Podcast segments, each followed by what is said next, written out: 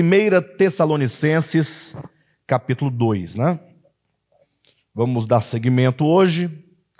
E como nós já lemos o capítulo 2 e já falamos boa parte dele, eu quero hoje apenas ressaltar, abrindo um pouco mais o leque de entendimento e de aplicação do que nós sublinhamos na semana passada. Capítulo 2, nós sublinhamos aqui no versículo 7 do capítulo 2, quando diz assim: Embora como apóstolos de Cristo pudéssemos ter sido um peso, fomos bondosos quando estávamos entre vocês, como uma mãe que cuida dos próprios filhos. Pedimos que os irmãos sublinhassem essa expressão, como uma mãe que cuida dos próprios filhos. E também o que está aqui no versículo 11. Pois vocês sabem que tratamos cada um como um pai trata seus filhos.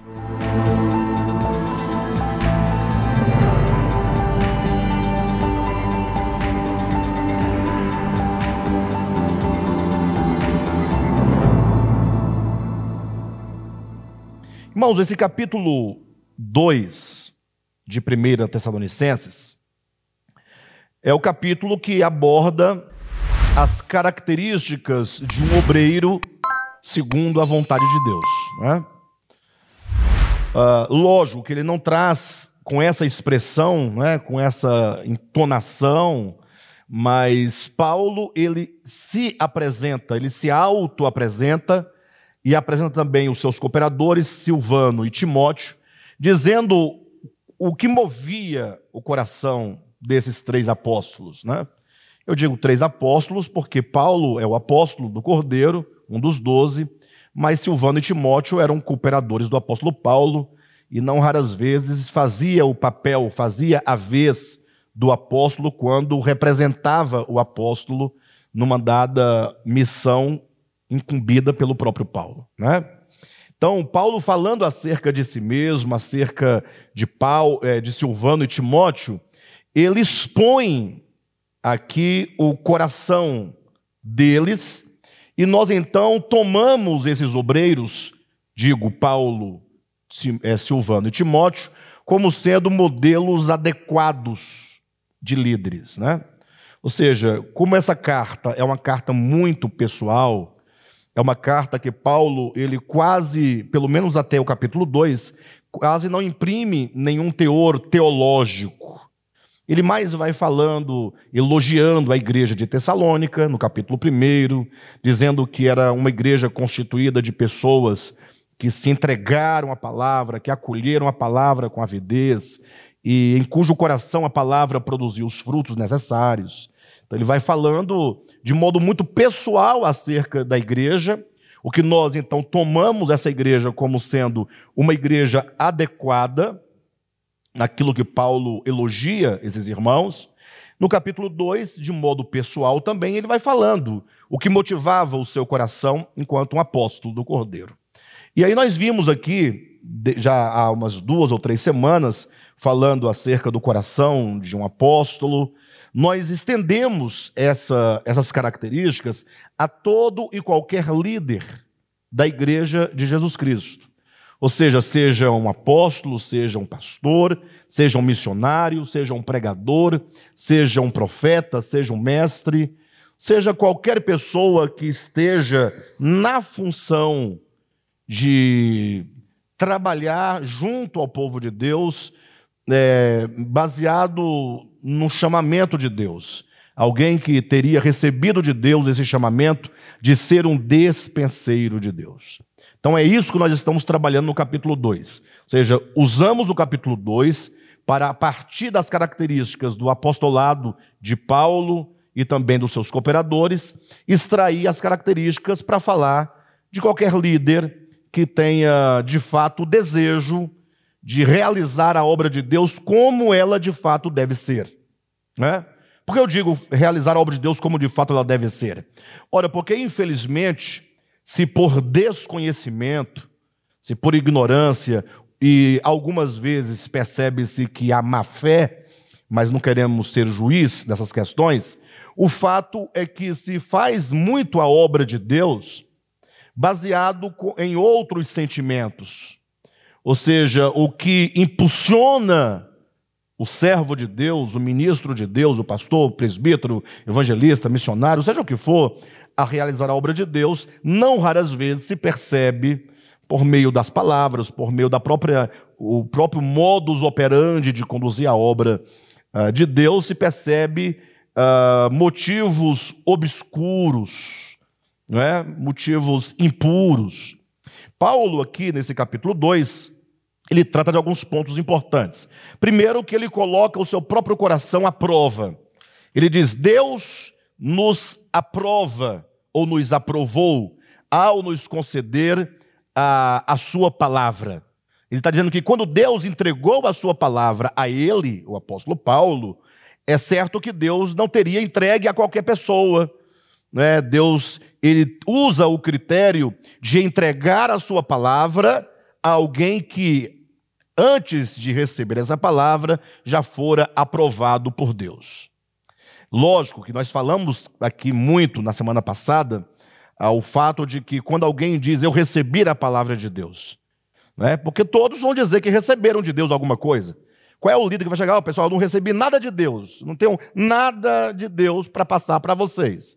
Ora, se ele disser isso, ninguém vai ouvir as suas orientações. Então, o fato é que todos dizem que receberam de Deus a sua palavra. Mas é este o ponto que você deve atentar. Quando alguém disser que recebeu algo de Deus, essa pessoa que assim diz, ela precisa demonstrar com exatidão o que de fato ela recebeu de Deus.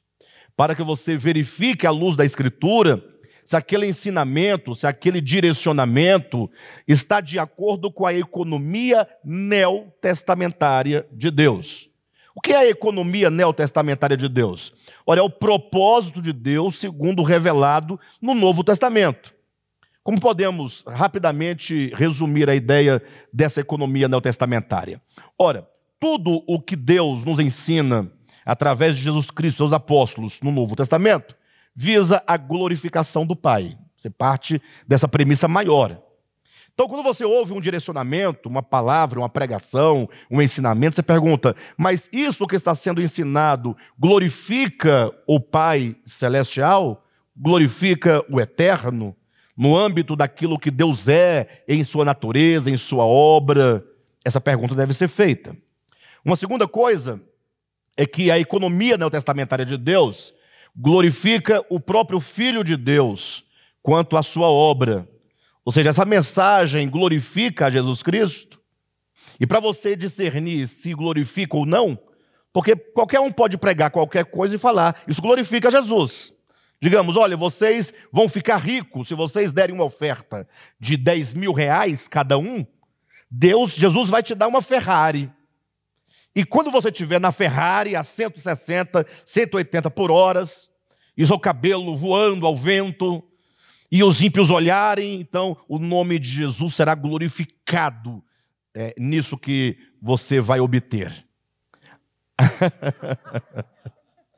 Aí você tem que perguntar: ora, mas esse ensinamento, ele está de acordo com a sã doutrina ensinada por Jesus e por seus apóstolos?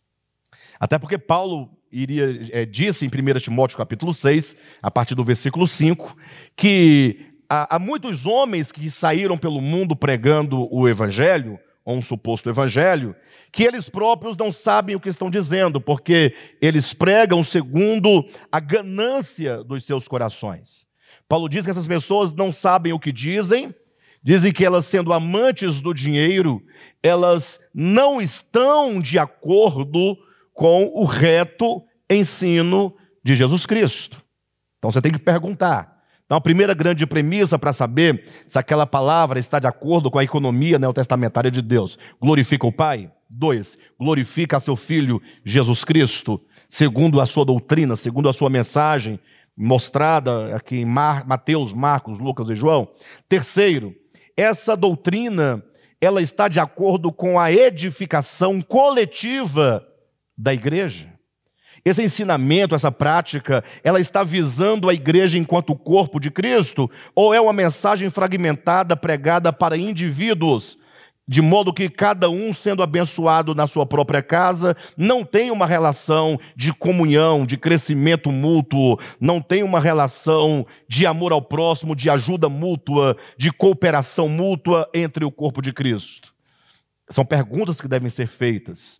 Uh, você deve perguntar se, porventura, este ou aquele ensinamento, ele te torna uma pessoa melhor em relação a sua natureza, a, ou melhor, a, a, em relação à sua maneira de ser, de agir, de tratar as pessoas, de se relacionar, de convivência, se você tem sido uma pessoa melhor ou se aquilo te faz uma pessoa egoísta, avara, ingrata ou qualquer outra coisa negativa. Ou seja, são alguns pontos que você deve atentar para que você chegue a uma conclusão se porventura aquele indivíduo ou aquela indivídua recebeu ou não a palavra de Deus. Perfeito, queridos? Aí Paulo vai dizer que então eles foram aprovados, ou seja, Paulo, Silas e Timóteo. Ele vai dizer que a, a, o, o deixe-me olhar aqui a palavra com exatidão, porque é uma palavra muito interessante. Ele diz que, versículo, capítulo 2, versículo 3, né? A origem da nossa exortação, da nossa palavra, da nossa ministração, do nosso ministério, a a nossa exortação não tem origem no erro, nem em motivos impuros. Onde então agora ele vai tratar acerca de quão graciosamente ele servia aos santos. Ele enfrentava toda sorte de tribulação, ou a despeito de toda luta, de toda tribulação, ainda assim, ainda assim ele ia adiante levando a palavra em amor, visando a edificação da igreja, visando a proclamação e a difusão do reino de Deus. Ele demonstra que em nenhum motivo ele usou de motivos gananciosos para pregar o evangelho. E esse é um ponto fundamental que todos nós precisamos atentar. Ou seja, se alguém prega o evangelho sendo movido ou motivado com interesse material ou meramente material, é de desconfiar. Até porque a gente vive num tempo em que, como eu disse a semana passada, é difícil você falar de igreja sem lembrar de dinheiro. Não é? Lógico, o dinheiro é necessário para qualquer coisa nesse mundo. Você não sai da sua cidade e vai a uma outra cidade sem recurso para pagar o metrô, pagar um, o coletivo, né? ou um Uber, alguma coisa, tem que ter algum recurso. Tudo é, é, precisa de dinheiro para a manutenção das questões práticas. O que não pode haver é a inversão. O dinheiro, eu costumo dizer que ele é sempre um mal necessário.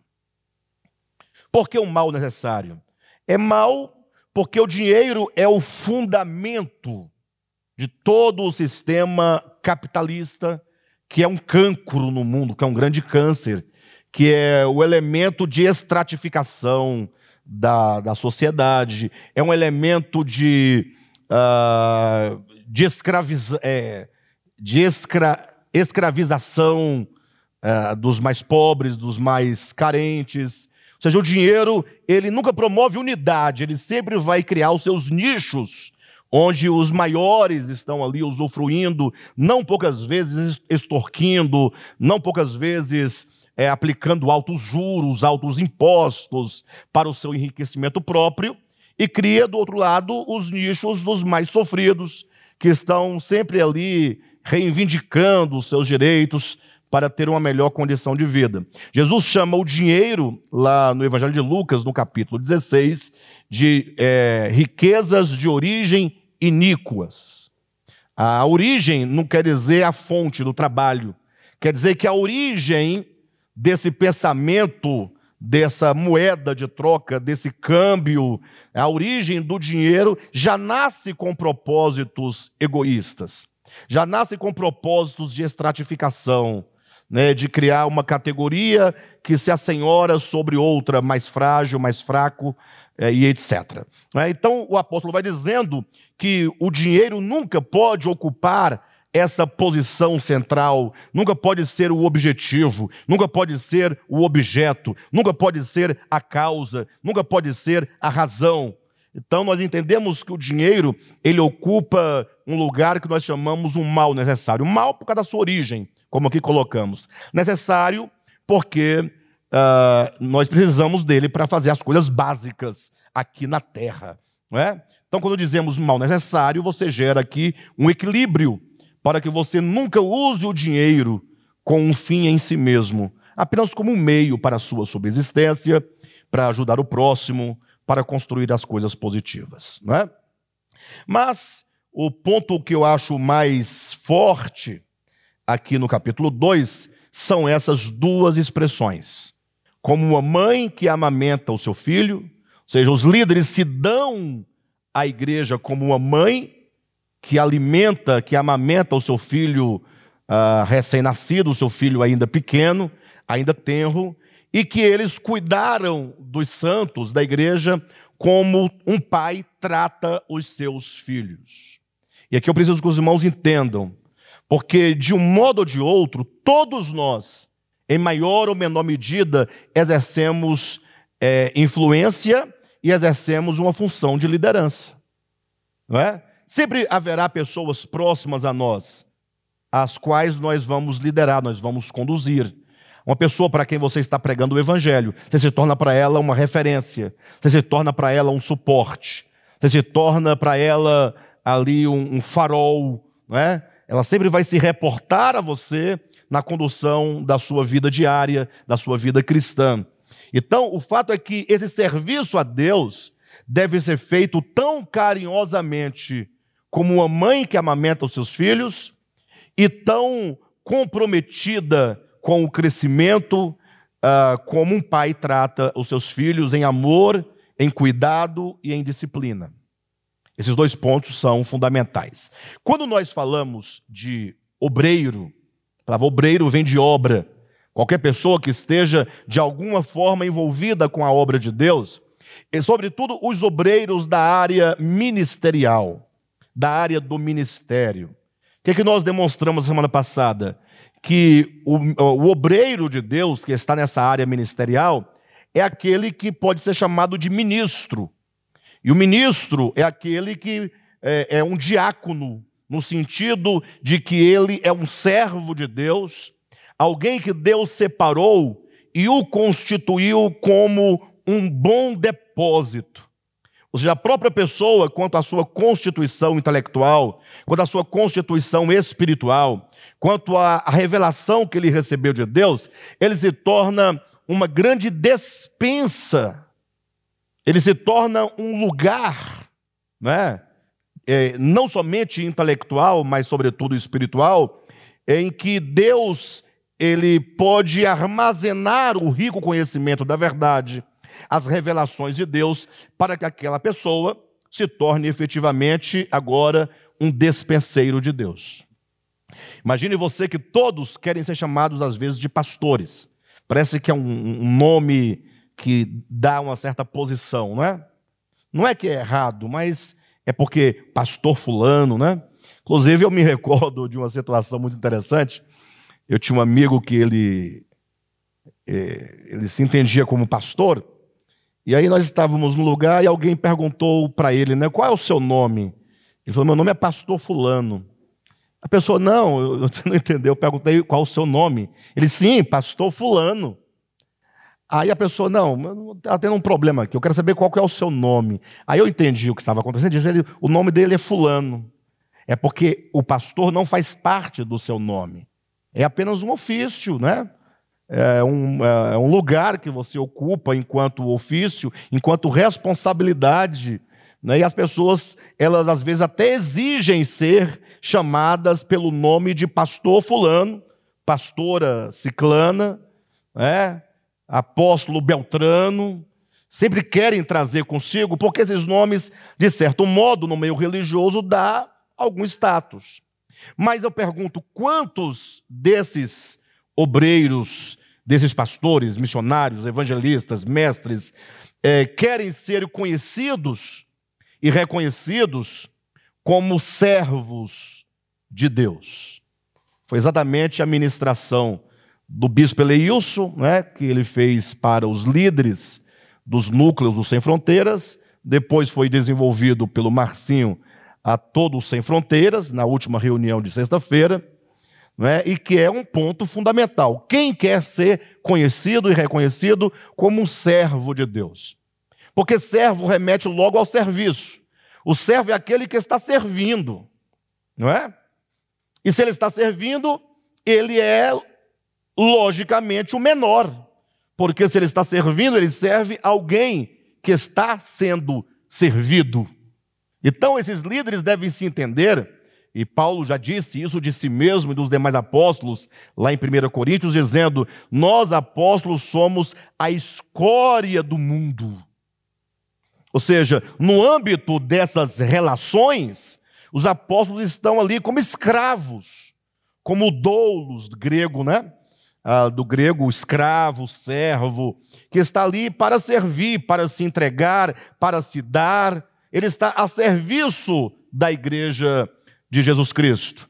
Embora no plano divino, esses apóstolos são chamados em Apocalipse capítulo 21 de os doze fundamentos de pedras preciosas da Nova Jerusalém. Daí o contraste. As doze pedras preciosas de fundamento, nas quais estão escritos os nomes dos doze apóstolos, e esses mesmos sendo vistos pelo mundo como a escória do mundo. Não é? Então, isso deve equilibrar a cada pessoa que se propõe a ser um servo de Deus. Um servo que desempenha uma função de despenseiro. É um mordomo, uma palavra bem adequada seria mordomo. Imaginem que o dono de uma grande casa, né, de uma grande riqueza, de uma grande fazenda, ele contrate um empregado, um servo, para administrar a sua riqueza, administrar a sua casa. Então, esse grande mordomo, ou como também se diz, é, em outro lugar, até mesmo em alguns hotéis, aquelas mulheres, a governanta, né? Ou o governante, a governanta, que está na responsabilidade da administração daquela casa, do bom andamento daquela casa. Essa é a ideia de um ministro. De um ministro. Ministro é um despenseiro. Então, coloquemos na seguinte ordem: os líderes da casa de Deus, eles primeiramente têm um chamamento de Deus. Ok? Esse chamamento, ele não pode ser ah, apenas subtendido. Ele não pode ser um chamamento meramente subjetivo. Ah, Deus me chamou, pronto, estou chamado. Não, calma. Quando Deus chama, Deus capacita. Deus faz daquele chamado um bom depósito, faz dele um grande depósito. Ou seja, Deus supre com a revelação divina necessária da sua economia. É, é certo que existem é, dois tipos de ministros, né? Nós sabemos disso quando o apóstolo Paulo é claro quando ele diz que ele, Paulo, foi chamado diretamente por Cristo para ser apóstolo e mestre dos gentios. Ele recebe direto de Deus tanto é que, embora ele tenha sido criado aos pés de Gamaliel, tenha recebido todo o entendimento, conhecimento, é, estudado ali nas letras da, do, do judaísmo, mas tudo aquilo nada lhe aproveitou até o dia em que Jesus passou a lhe ensinar pessoalmente. Jesus aparece para ele no caminho de Damasco e diz: Levanta-te, põe-te sobre os teus pés, porque para isso eu te apareci, para te constituir testemunha é, de todas as coisas que eu, é, para as quais eu te apareci e para as quais eu ainda te aparecerei. Daí Paulo passa a ter pelo menos aí uns dois anos de profundo discipulado diretamente por Cristo. Paulo não vai aprender o evangelho com os apóstolos em Jerusalém. É o próprio Cristo quem lhe aparece uma, duas, três, quatro, dez, tantas vezes quanto foram necessárias, não sabemos a quantidade. Mas ele diz de si mesmo que ele foi arrebatado ao terceiro céu, ele foi ao paraíso, e ele ouviu de Cristo palavras inefáveis que ao homem não é lícito referir. Não é? De todo modo, então, tem essa categoria de, uh, de despenseiro de Deus. E tem aqueles outros que, não recebendo esse chamamento ou essa incumbência de modo direto de Cristo, eles são gerados no convívio da igreja. Ou seja, é no convívio da igreja que vão surgindo apóstolos, é melhor, surgindo pastores e mestres, que eles vão sendo alvo do próprio ministério do, dos ministrantes, uh, dos despeceiros, e aqueles então que receberam de Deus habilidade para falar, habilidade para ensinar, para explicar, ser um bom ensinador, ser um bom explicador, ele vai fazendo daquelas bênçãos recebidas também um depósito. E se torna agora completamente habilitado para também ministrar a outros. A diferença do primeiro para o segundo, que estamos colocando, é que o primeiro, e aí nós demos aqui o exemplo daquela, daquele caldeirão mágico, a semana passada foi um, um exemplo muito irrisório, mas foi o que eu encontrei, foi o melhor que tinha para falar. Uh, aquele que é chamado diretamente, o que o caracteriza, é o fato de que Deus está sempre ali, não somente atualizando a revelação, mas vai aumentando não é? Ah, e potencializando as revelações divinas por uma intervenção direta do Espírito da Verdade. Para que ninguém tenha dúvida do que eu estou colocando, e para que também não façam disso uma estratificação na igreja, basta você se lembrar da parábola dos talentos. Quando o próprio Jesus disse que a uns, aquele grande dono e proprietário daquela casa entrega cinco talentos a outro dois talentos, a outro apenas um talento. E ele diz: a cada um conforme a sua capacidade. Essa capacidade é tanto a capacidade inata, conforme Deus gerou aquela consciência, aquela alma, aquela pessoa, conforme Deus foi moldando no percurso da história dessas pessoas a sua própria experiência, como também uma capacidade é, adquirida. Porque quando você ler, quando você ouve, quando tem um interesse profundo e direto para as coisas divinas, você vai se capacitando. E para que não haja estratificação nenhuma, lembremos do que Paulo ensina em Romanos capítulo 12, quando ele diz que cada um deve exercer o seu dom na proporção da fé e da graça recebida, não usando do seu talento, do seu dom, né, para se vangloriar, e nem considerando-se a si mesmo além da medida de fé que Deus lhe concedeu. Ou seja, cada um é, se encontrar no corpo de Cristo e ficar satisfeito com aquilo para o qual Deus o designou. É o olho que nunca vai dizer ao pé, ó oh, pé, porque tu és pé, estás abaixo de mim. Isso é uma tolice de uma arrogância de alguém que nunca conheceu a Deus e nem o seu evangelho. Tampouco a mão vai dizer, porque não sou olho, não sou do corpo. Ou seja, se cada um de nós, eu vou até ler com os irmãos, porque como eu toquei nesse assunto, é um assunto muito sensível e importante.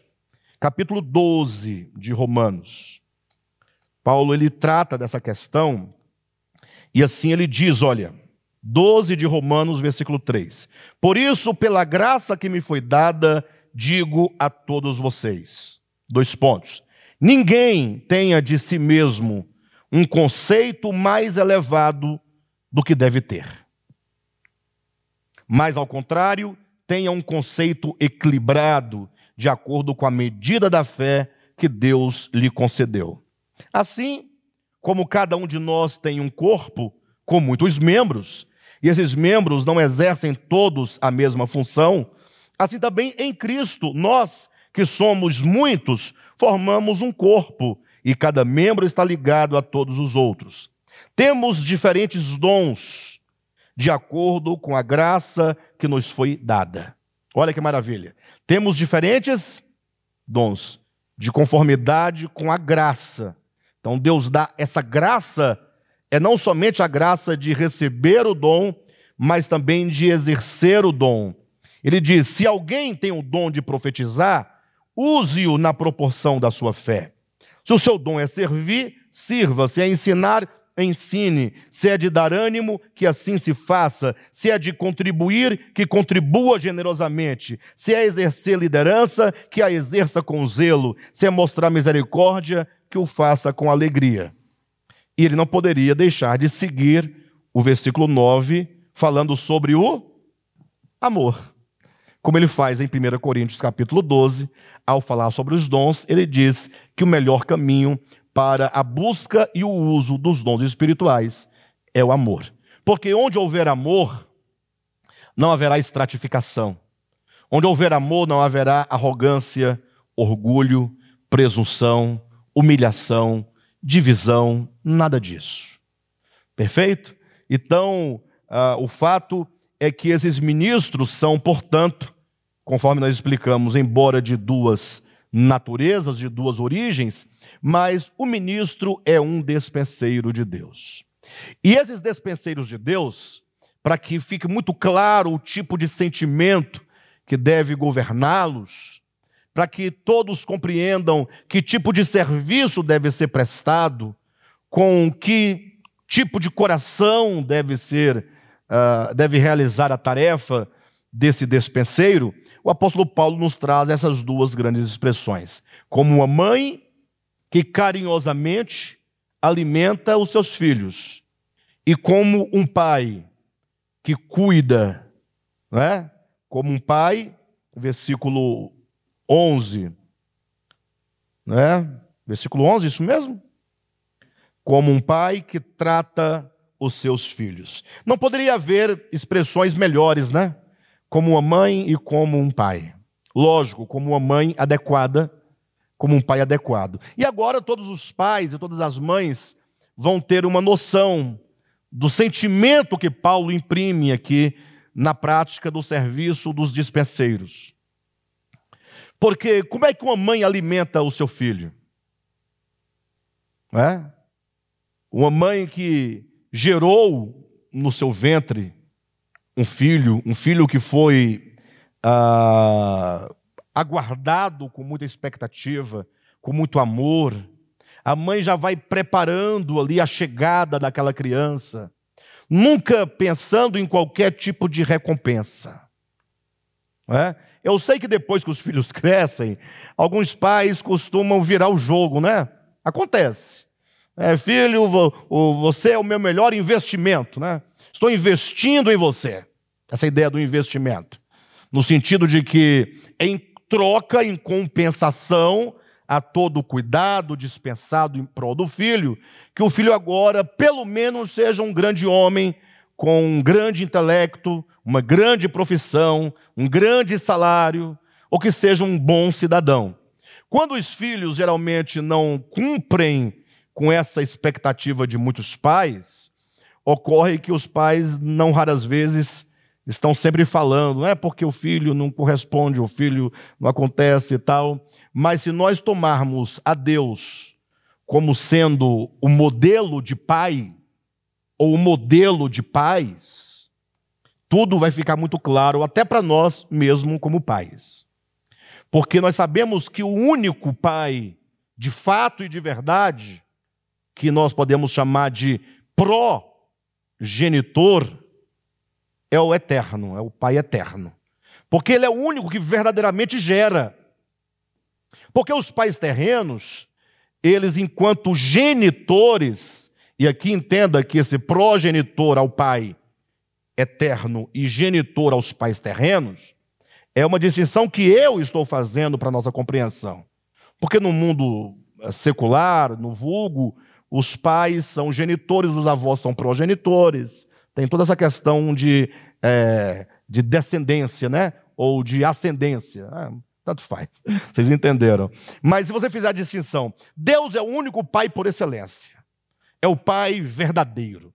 A ninguém chameis de Pai.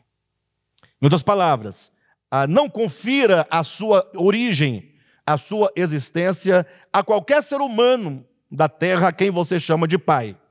Então, o sentido do versículo é: a ninguém chameis de pai a não ser o vosso Pai Celeste, seria que você não confira ao Pai terreno a origem e a causa da sua existência que é cabível somente a Deus, que Ele é o único Criador de fato e de verdade.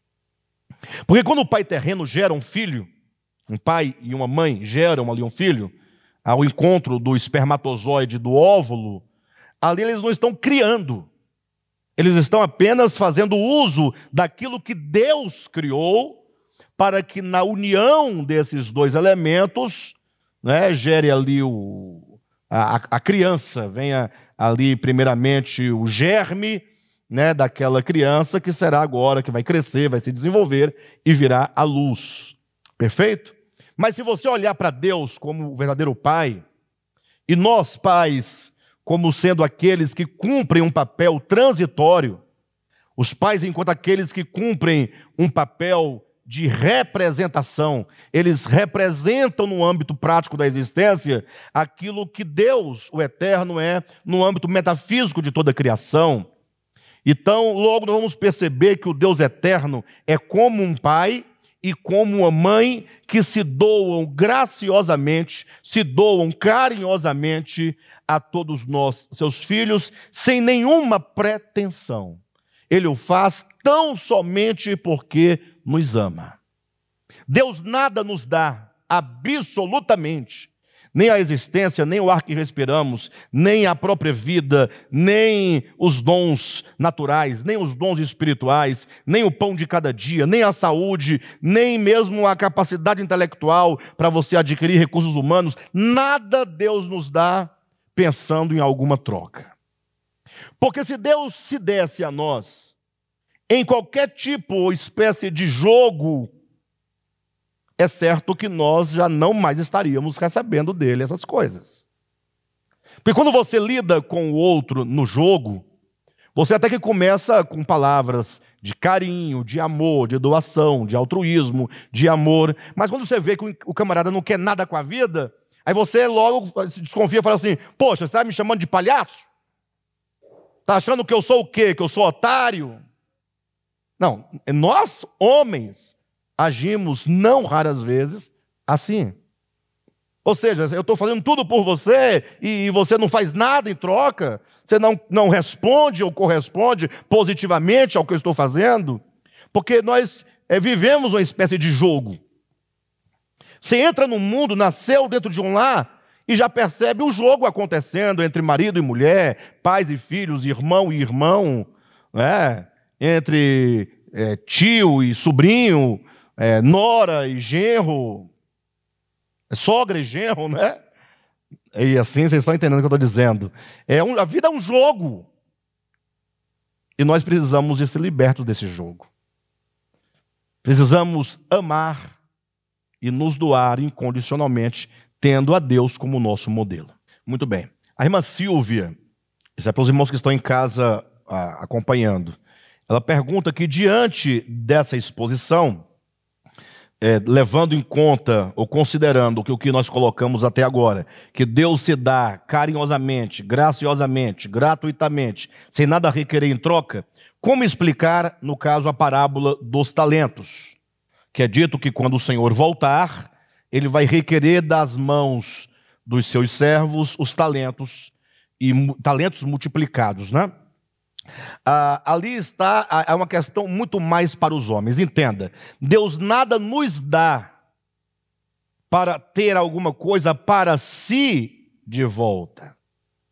Quando Ele nos dá os talentos, e Ele exige e requer que nós usemos bem os talentos e os multipliquemos, é para que você o faça em prol do outro. Então Deus quer que você multiplique o seu talento na medida que o outro, e não o próprio Deus, é beneficiado com o uso do seu talento. Ou seja, Deus te dá recursos materiais. Vamos pensar é, nesse exemplo bem prático. Para quê? Para você dar dinheiro para Ele? Deus não precisa de dinheiro. dinheiro é, é única e exclusivamente uma questão dos homens. Para Deus, o dinheiro vale absolutamente Nada. O que de fato ele vale? Nada. De, do Senhor é a, é, a, é a terra e a sua plenitude. Salmo 24, primeiro. Até as pedras preciosas que foi Deus que criou, quem dará a elas um valor comercial ou mercantil é o homem, não é Deus. Para Deus, pedras preciosas são belezas. As pedras preciosas revelam a beleza do Criador como todo o que ele fez revela a bondade, o amor, o poder, os seus ricos atributos. Então, quando diz que Deus requer que você utilize seus dons é, e os multiplique, ele quer que você faça em benefício do próximo, não é uma troca. Perfeito?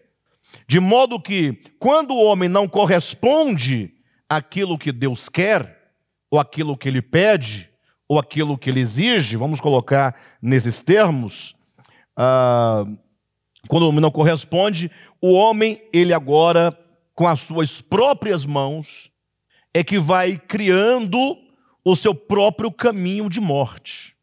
Então não é Deus quem dá morte por consequência, e não é Deus quem vai cobrar alguma coisa em troca do que ele lhe deu. Quando Deus dar algo, ele quer que esse algo seja revertido em amor, bondade, misericórdia para com o outro. E quando o homem colhe alguma consequência negativa da sua negligência, não é Deus também que impõe. Porque, do contrário, se nós pensarmos como pensa a grande maioria esmagadora do cristianismo, o que, que eles pensam? Ele fala: Deus é bom, Deus te deu existência, Deus te deu o ar que você respira, Deus te deu o pão de cada dia, Deus te dá tanta comida gostosa, te dá uma mente brilhante, te dá forças para você poder viver. Ele entregou o seu filho na cruz do Calvário para te salvar. Olha como Deus é bom. E diante de toda essa bondade de Deus, diz o cristianismo, o que, que você faz? Você tem que aceitar a Jesus, aceitar esses dons e o modo é você fazendo o quê? Em reconhecimento, passar a servi-lo. Até é bonito, é verdade. Sermos gratos. Agora, a grande questão é quando o cristianismo diz: mas se você não reconhecer, você vai ferir o coração dele. Deus ficará profundamente magoado, entristecido. Se tornará, ao invés de um pai gracioso e uma mãe carinhosa, se tornará Deus um pai, um Deus implacável se tornará um Deus grego raivoso, como um cão que espuma a sua boca de raiva. E ele vai te punir com uma punição, né? Milhares e milhares, exponencialmente, não tem palavras para colocar maiores do que a sua própria transgressão. Porque de tudo que você fez em transgredir e não reconhecer e não aceitar o que Deus fez por você, se você o fez por 80 anos, uh, Deus te colocará num tacho de fogo eternamente, ali no fogaréu do capeta. Não é? Esse Deus assim pregado e anunciado, ele não pode ser visto como uma mãe carinhosa e como um pai que trata bem os seus filhos. Não pode ver.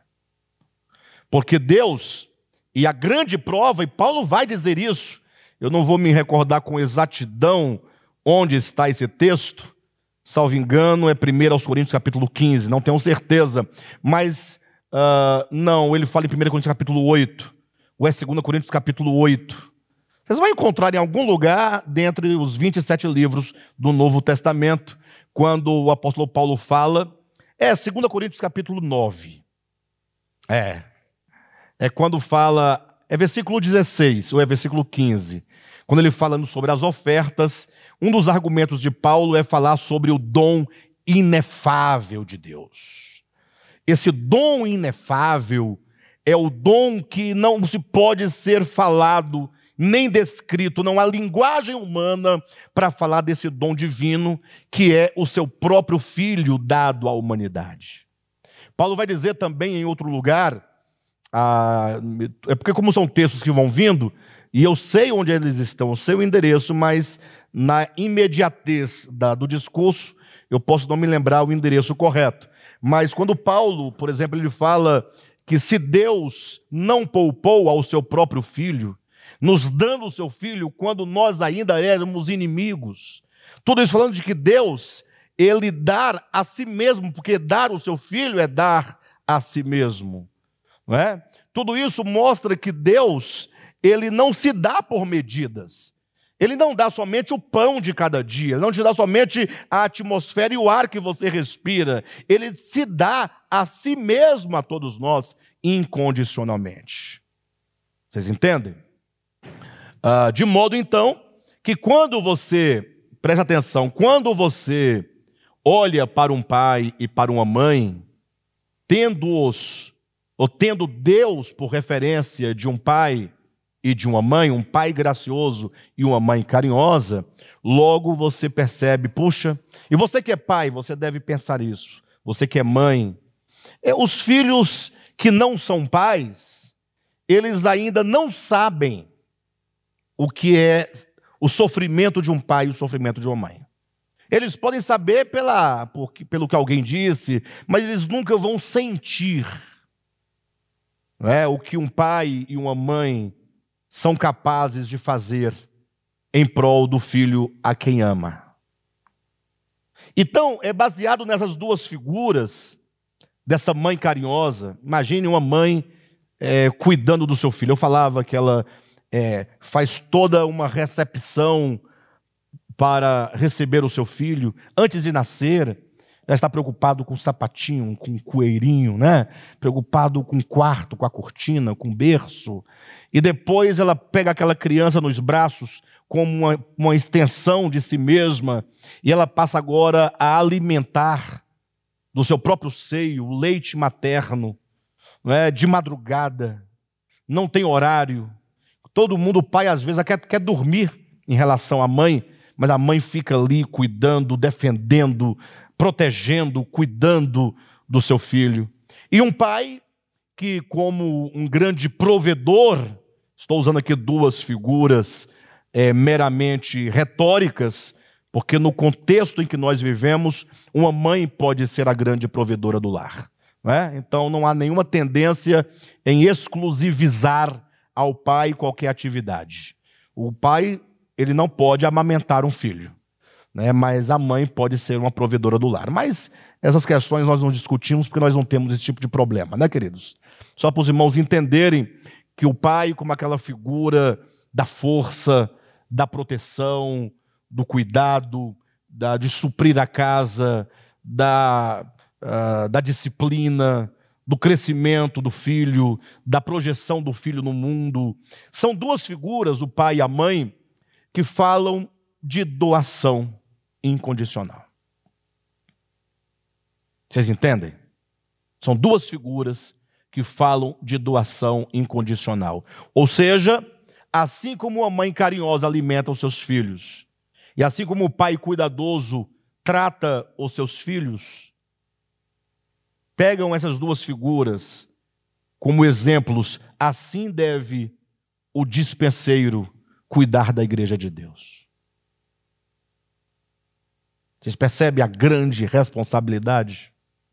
Agora é preciso nós contrastarmos essas duas ideias com um outro texto bíblico que nos mostra exatamente o inverso. Ou seja, é importante nós não somente lançarmos luz no dever ser, como também devemos lançar luz no modo como tem, tem acontecido que deve ser rejeitado por todo verdadeiro cristão e por todo verdadeiro líder de Deus. Existe um modo que nós não podemos aceitar. Devemos fugir completamente disso. Para tanto, vamos tomar como maior modelo e o maior exemplo o próprio Jesus. Por quê? Porque Jesus é aquele de quem ele diz de si mesmo: Eu sou o bom pastor. E o bom pastor é aquele que dá a vida pelas ovelhas. Interessante que esse texto de João capítulo 10, nós vamos ler com os irmãos, se quiserem abrir, podem abrir. Ele é sempre usado, é, não é somente esse texto de João 10, mas a maioria da Bíblia, da Bíblia como, como um todo, as pessoas, na sua maioria, tomam os textos bíblicos para discutirem e debaterem exatamente aquilo que o texto não diz. Eles pegam ali uma pequena fração do texto, desencaminha a fração do seu todo e vão debater qualquer coisa da sua cabeça, menos o próprio texto. Eu digo isso porque, a partir do texto de João 10, que diz que Jesus é o bom pastor e o bom pastor dará vida pelas ovelhas, tomam esse, texto de João 10 para dizer: está vendo? Jesus é o único pastor. No sentido de querer agora pregar e ensinar, não existem pastores nas igrejas, ou não devem existir. Essas pessoas que assim dizem, infelizmente, são pessoas que desconhecem a Escritura Sagrada, desconhecem a, a, a própria economia de Deus. É, eu até entendo que essas pessoas que assim falam, falam a partir de um desgaste muito grande por ver uh, tantos falsos pastores, por ver tantos falsos líderes. Porque a própria Escritura vai dizer em Efésios capítulo 4, versículo 11, dizendo: E ele mesmo, referindo-se a Cristo, concedeu uns para apóstolos, outros para profetas, outros para evangelistas, outros para pastores e mestres. Aí eu até vi um dia desse uma pessoa argumentando, interessante, dizendo assim: é um indivíduo que se, se, se intitula, né? ele, é, ele é professor de fato, né? ele é professor, mas ele se apresenta como professor na internet para despregar ah, muitas das verdades bíblicas que para nós são muito, muito claras e muito caras. Né? Ele diz assim: está aqui, Paulo disse que Deus deu uns para apóstolos, tal, tal, tal, tal, mas onde está escrito isso na Bíblia? Paulo disse na Bíblia, e ele disse que foi Jesus quem deu.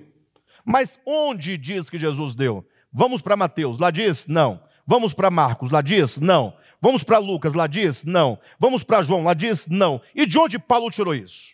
É a ideia desse irmão. Bastaria dizer: olha, Paulo, por ser um apóstolo, ele foi um dos doze apóstolos, portanto, é um daqueles que recebem a revelação direta de Cristo. Assim como Mateus e os demais apóstolos, eles receberam de Cristo durante três anos e meio aqui na terra, na peregrinação de Cristo, Paulo recebeu muito mais que os, os quatro juntos, quando ele esteve com os seus encontros com Cristo, uh, depois da morte e ressurreição do Senhor. Né? Bastaria isso, mas como uh, se requer uma questão mais exegética, mais profunda, é, então eu vou dizer: onde diz que Jesus deu apóstolos, profetas, evangelistas e pastores e mestres em Mateus, Marcos, Lucas e João, em nenhum desses lugares. Por quê? Porque no texto de Efésios, capítulo 4, quando se começa a ler a partir do versículo 7, diz que quando Cristo subiu aos céus, esse quando advérbio de tempo localiza todos aqueles acontecimentos ali descritos a partir da ascensão de Cristo.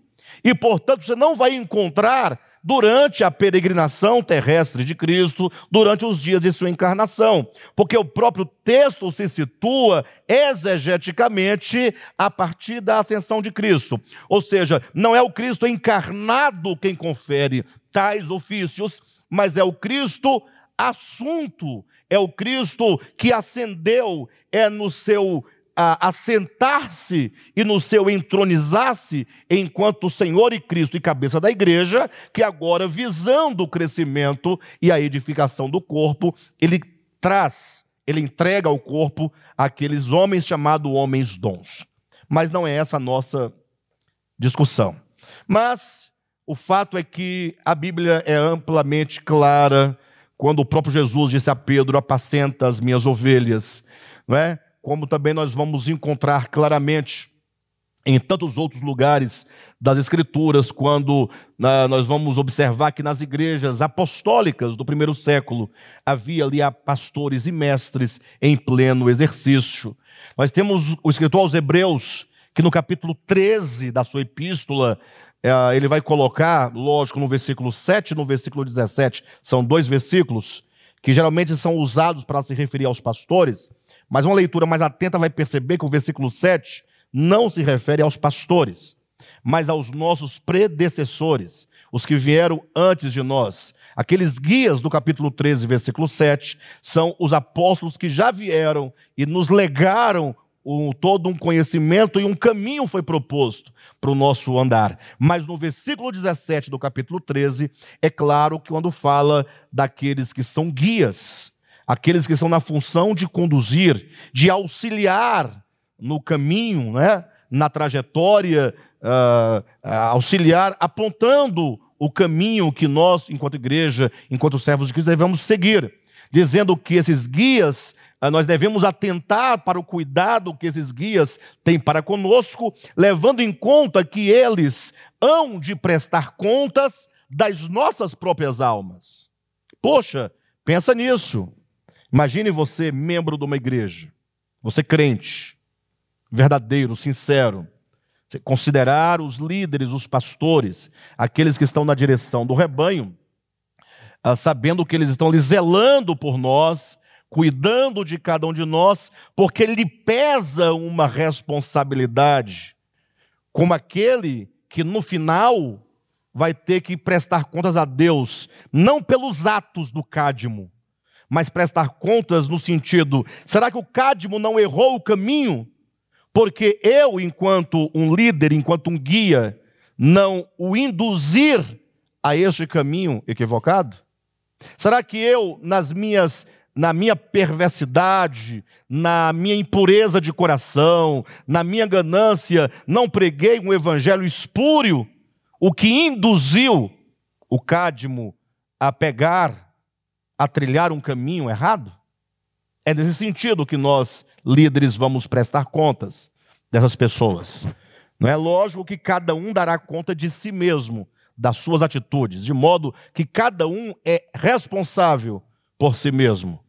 Agora, quanto aos líderes, eles são co-responsáveis no sentido de ensinar o caminho correto e não usar de artimanhas, de artifícios, de desejos, sentimentos impuros e desviar o rebanho de Deus. Somente nesse sentido, os líderes são responsáveis. Mas voltando para João capítulo 10, esse é o capítulo que Jesus fala, uh, se apresenta como bom pastor, e o bom pastor é aquele que dá a vida pelas ovelhas. Então veja o diálogo.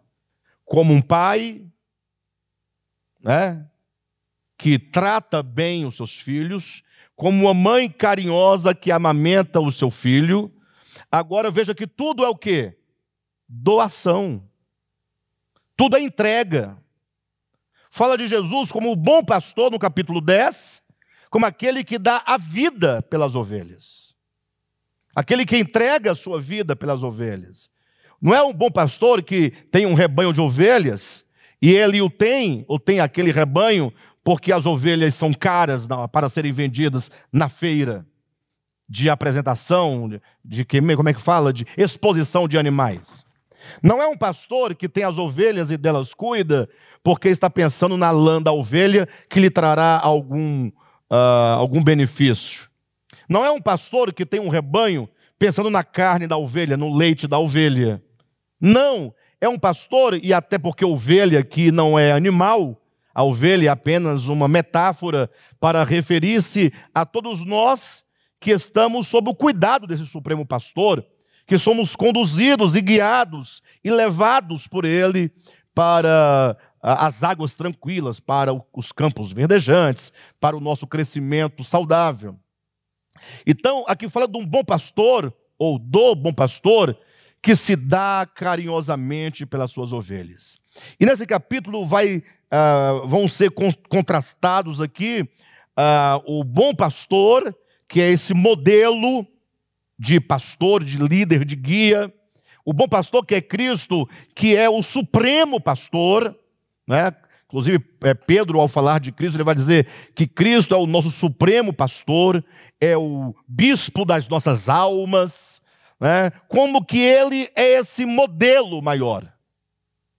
E que de fato só existe um único, verdadeiro pastor no sentido de que ele é o pastor por excelência. E se há algum outro pastor ou alguns outros pastores, esses outros pastores são apenas representantes desse supremo pastor. Assim como há um só Deus e Pai, assim como há um só Pai de toda a humanidade, a ninguém chameis de Pai, trazendo o texto de volta, mas há muitos pais terrenos, numa função representativa desse Pai Supremo há também o Supremo Pastor. E há, portanto, os muitos pastores, os líderes que estão na qualidade de representar bem esse Supremo Pastor. Vamos contrastar aqui é, é, no capítulo 10 de João. Acompanha aí. Nós falamos uma mensagem de uma hora, uma hora e quinze, e é muita informação, né? É muita coisa dentro de pouco tempo. E eu estou correndo porque não dá, o tempo não dá. A gente fica muitos, muitos meses e até anos para estudar uma epístola dessa, né? Capítulo 10 de João. Vamos lendo aqui, eu vou apontando para os irmãos umas questões importantes. Capítulo 10, versículo 1.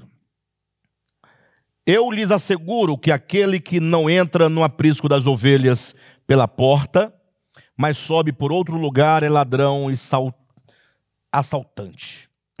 Vamos lá. Aqui o Senhor vai usar uma metáfora, está claro, né?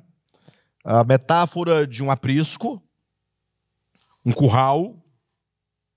As ovelhas estão ali naquele curral até o tempo determinado para que elas saiam daquele lugar restrito e possam gozar dos campos verdes, das águas tranquilas. Ou seja, o curral é um lugar de é um lugar transitório, temporário, é que se usa geralmente para as noites e sobretudo para o inverno. Mas as ovelhas, o lugar delas é de fato nos pastos verdejantes, tá? O pastor recolhe as ovelhas no aprisco uh, somente em situação, uh, numa situação bem específica de inverno, de muita chuva, em que o campo está inadequado. Jesus então vai usando essa metáfora. E ele diz assim, no versículo 1: Eu lhes asseguro que aquele que não entra no aprisco das ovelhas pela porta, mas sobe para outro lugar, é ladrão e assaltante. Na versão revista atualizada, é ladrão e salteador. A quem Jesus faz referência aqui? A partir do início do capítulo 10. Ora, aqueles que estavam ali em Israel, na responsabilidade de cuidar do rebanho de Deus. O povo de Israel, as ovelhas do Senhor, e agora os líderes religiosos ali para cuidar desse rebanho. Mas Jesus é claro e incisivo quando ele diz que há duas maneiras de se adentrar esse aprisco e se colocar como pastor sobre as ovelhas. Uma maneira que é a maneira adequada, correta, e a outra maneira que é a maneira incorreta, uma maneira errada de entrar para assumir ah, o cuidado do rebanho de Deus. Ele diz: aquele que entra pela porta das ovelhas é o pastor. É aquele que recebeu a incumbência, aquele a quem o Senhor conferiu aquelas ovelhas, entregou aquelas ovelhas, aquele a quem Deus separou e o encarregou do cuidado, e aqueles que por motivos terceiros e gananciosos, eles entram porque eles precisam, segundo os seus próprios interesses, ser o pastor daquele lugar e daquelas ovelhas. Aí eles entram na qualidade de pastores, mas não pela porta, eles pulam o muro. É uma maneira perversa e pecaminosa e que já denuncia de antemão que aquele indivíduo não pode ser um pastor, ele é um assaltante. Ele é um ladrão. É, é bem ofensiva, são bem ofensivas essas expressões mas são palavras de Jesus. Aqui Jesus não usa nenhum eufemismo. É? Ele é claro quando ele diz que se entra por outro lugar que não é a porta, é assaltante e é ladrão. Está falando de pessoas que se colocam como líderes. Então, um pai e uma mãe que cuida dos seus filhos, eles estão ali de maneira adequada, eles geraram aqueles, aquele filho. Foi Deus quem conferiu a autoridade e a, e a graça de gerarem aquele filho. Então, é diferente de alguém que, não sendo, mas com outro e com pretextos né, impuros, se colocam agora a serviço de um rebanho, é, mas que eles o fazem por uma via marginal o fazem por motivos errados. Então fala de líderes aqui. Versículo 2: Aquele que entra pela porta é o pastor das ovelhas. O porteiro abre-lhe a porta e as ovelhas ouvem a sua voz. Ele chama as suas ovelhas pelo nome e as leva, leva para fora. Depois de conduzir para fora todas as suas ovelhas, vai adiante delas, e estas o seguem porque conhecem a sua voz. Mas nunca seguirão um estranho. Na verdade, fugirão dele, porque não reconhecem a voz de estranhos. Jesus usou essa, para, essa comparação, mas eles não compreenderam o que lhes estava falando. No versículo 11, né, ou melhor, no versículo 7, Jesus torna a falar essa mesma parábola, agora acrescentando alguns detalhes esclarecedores e elucidadores do texto. Versículo 7: Então Jesus afirmou de novo. Ou seja, a pergunta é: quantas vezes Jesus terá de falar de novo para que você, ovelha de Jesus Cristo, entenda? Porque Jesus falou uma palavra, uma palavra aqui muito grave. Diz que as ovelhas de Jesus ouvem-lhe a voz e jamais seguirão a um estranho. Mas hoje o que nós vemos, e o que mais vemos, são ovelhas de Jesus seguindo a estranhos. Pastor, mas qualquer pastor que não seja Jesus será um estranho. Veja que os pastores, enquanto aqueles que exercem ofício, eles são pastores que representam a Cristo. De modo que no ofício da representação de Cristo, esses pastores não podem falar absolutamente nada além do que o próprio pastor fala. Ou seja, o pastor representante de Cristo, o pastor terreno, como um pai terreno. Só para os irmãos entenderem, é, Quão grave é a, é a questão da representação? Vou trazer um dado para os irmãos aqui, um exemplo, para os irmãos observarem a gravidade da coisa. Ah, se alguém te perguntar por que Moisés ficou fora da terra de Canaã, aí tem várias respostas, né? Mas o texto bíblico do Antigo Testamento, agora foge-me com exatidão o endereço do texto, mas é claro quando diz que Moisés ficou fora da terra, não porque simplesmente feriu a rocha quando Deus mandou que ele falasse a rocha. Foi nesse ato que ele perdeu a entrada na boa terra. Mas existe, existe algo mais profundo por detrás desse ato de Moisés. Porque quando Deus manda Moisés pela segunda vez, ele fala: fala a rocha para ela liberar a sua água. Moisés estava tão irado com o povo que ele pegou o cajado e feriu a rocha.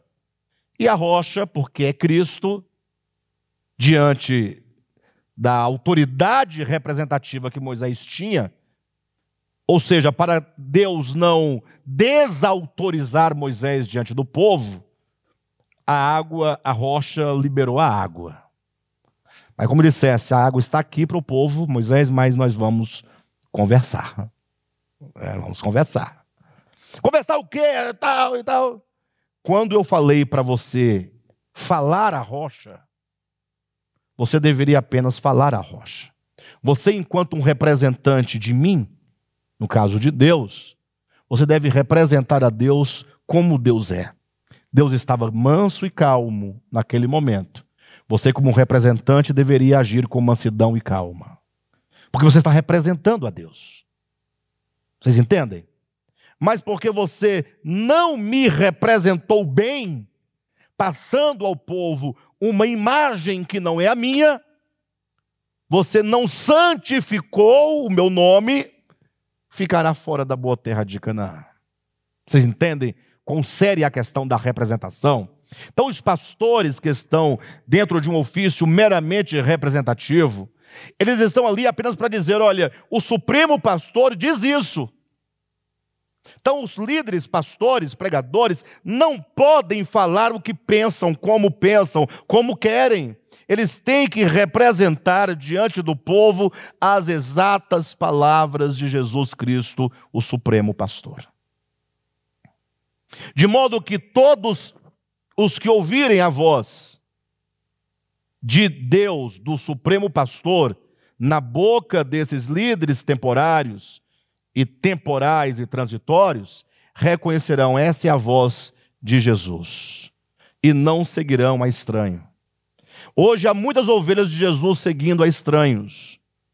Talvez por causa disso aqui, tendo Jesus dito com clareza, eles não entenderam. Foi preciso Jesus falar de novo. E talvez tendo Jesus dito pela segunda vez, muitos continuam sem compreender. Aí tem que falar uma vez, duas vezes, dez vezes, vinte vezes, cem vezes, mil vezes, tantas vezes quanto forem necessárias para que se compreenda. Tanto é que Jesus, na exposição da segunda vez, ele vai dizendo assim no versículo 7. De novo, Jesus afirmou, dizendo: Digo-lhes a verdade, eu sou a porta das ovelhas. É, irmãos, eu precisaria de três, quatro, cinco semanas de quarta-feira para falar esse texto para vocês. Eu tomei esse texto apenas para mostrar o exemplo, mas a sua abordagem requer hum, muitas quartas-feiras, tá bom? Então, eu vou falando grosso modo, prometo um dia voltar a esse texto e explicá-lo ponto a ponto. Jesus diz: Eu sou a porta das ovelhas. Ou seja, as ovelhas que entram para o aprisco, ou que saem do aprisco, só podem fazê-lo por causa de Cristo, que é a porta. Ou seja, qualquer outro motivo, porque você adentra a uma determinada religião, mesmo em nome de Jesus, se o motivo, se o acesso não for o próprio Jesus, se o objetivo for outro, você já está fora da singularidade desse texto. Ok?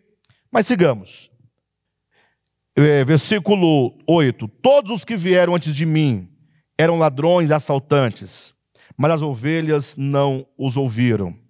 Lógico que esse todos os que vieram antes de mim, olhem para mim, não podem, não pode ser uma referência a Moisés. Por que não? Porque Moisés foi delegado por Deus.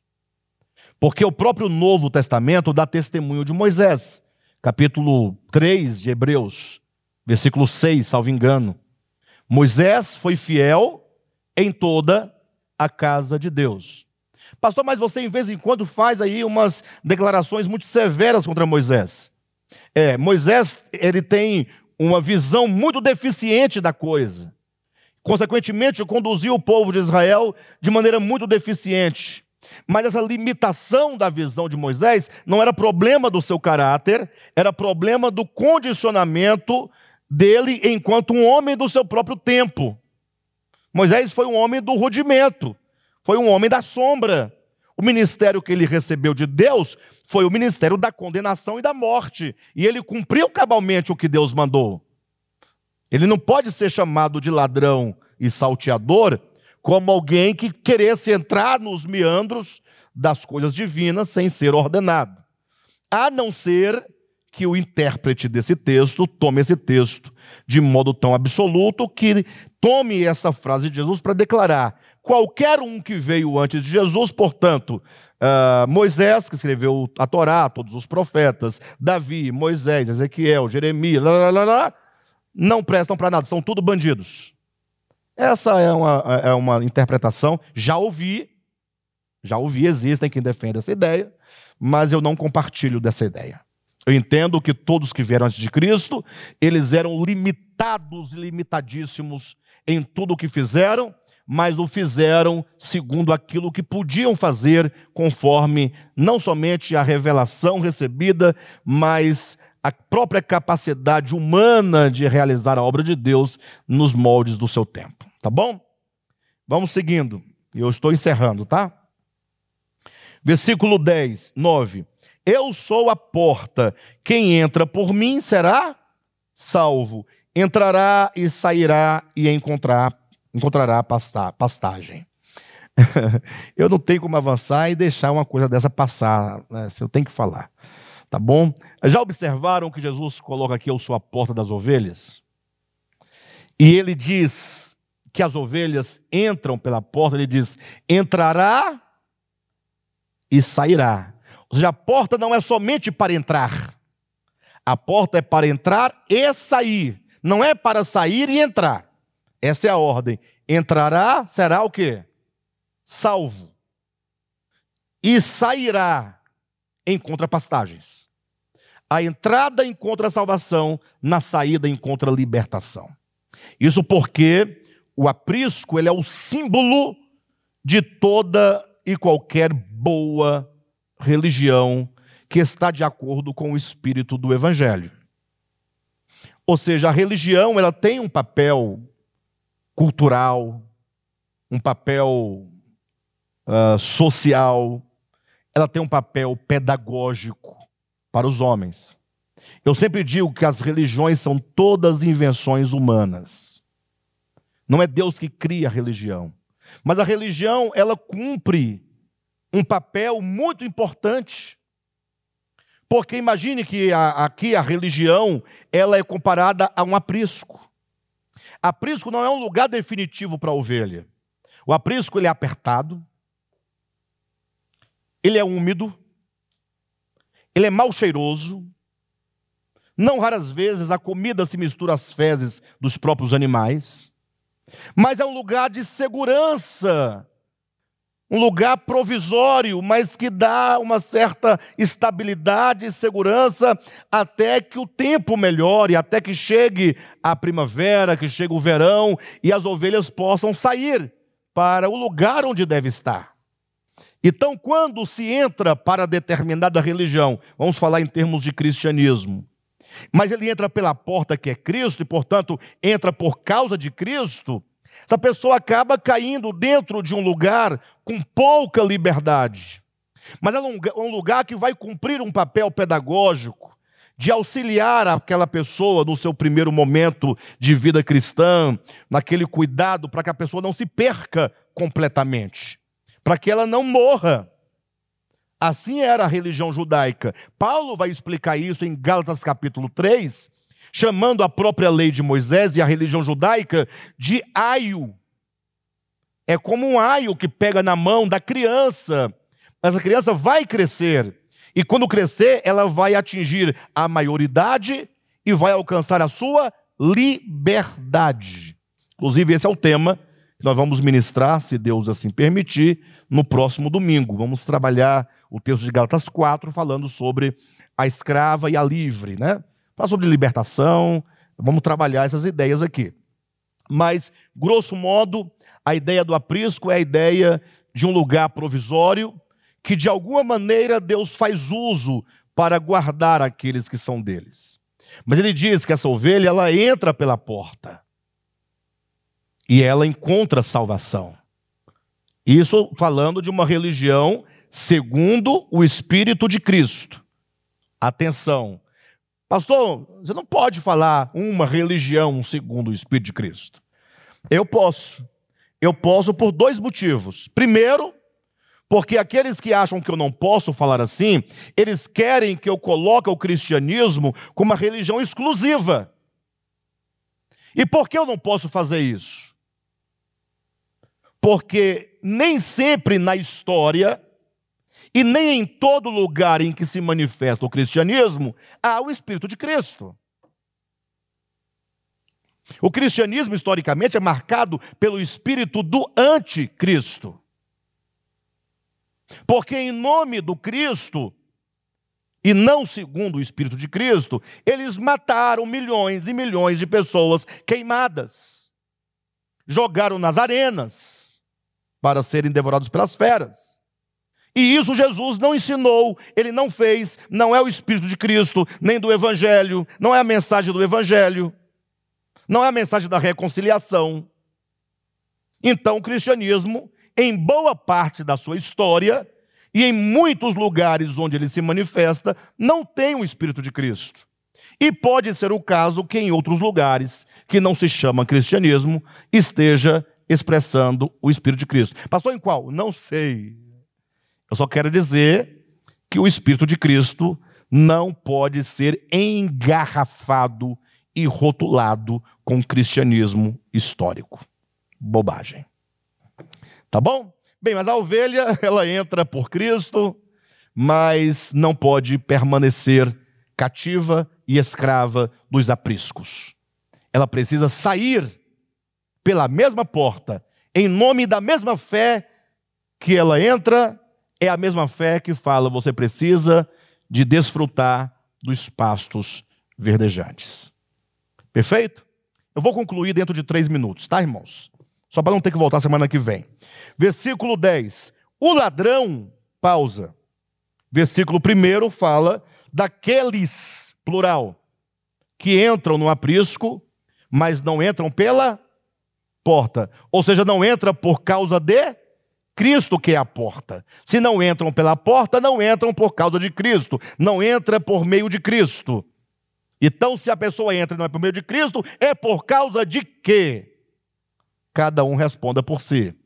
Falando desses ladrões aqui, versículo 10, ele diz: o ladrão, o falso pastor, o falso apóstolo, o falso evangelista, o falso mestre, o bandido, como está no versículo 1, o assaltante, aquele que tem motivos interesseiros, aquele que quer lapidiar as ovelhas, que quer explorar as ovelhas, a mão de obra das ovelhas, o dízimo das ovelhas, a casa das ovelhas, o carro das ovelhas, que faz de tudo na igreja um mecanismo para arrecadação financeira de exploração mercantil da fé do povo de Deus, o ladrão vem apenas para roubar, matar e destruir.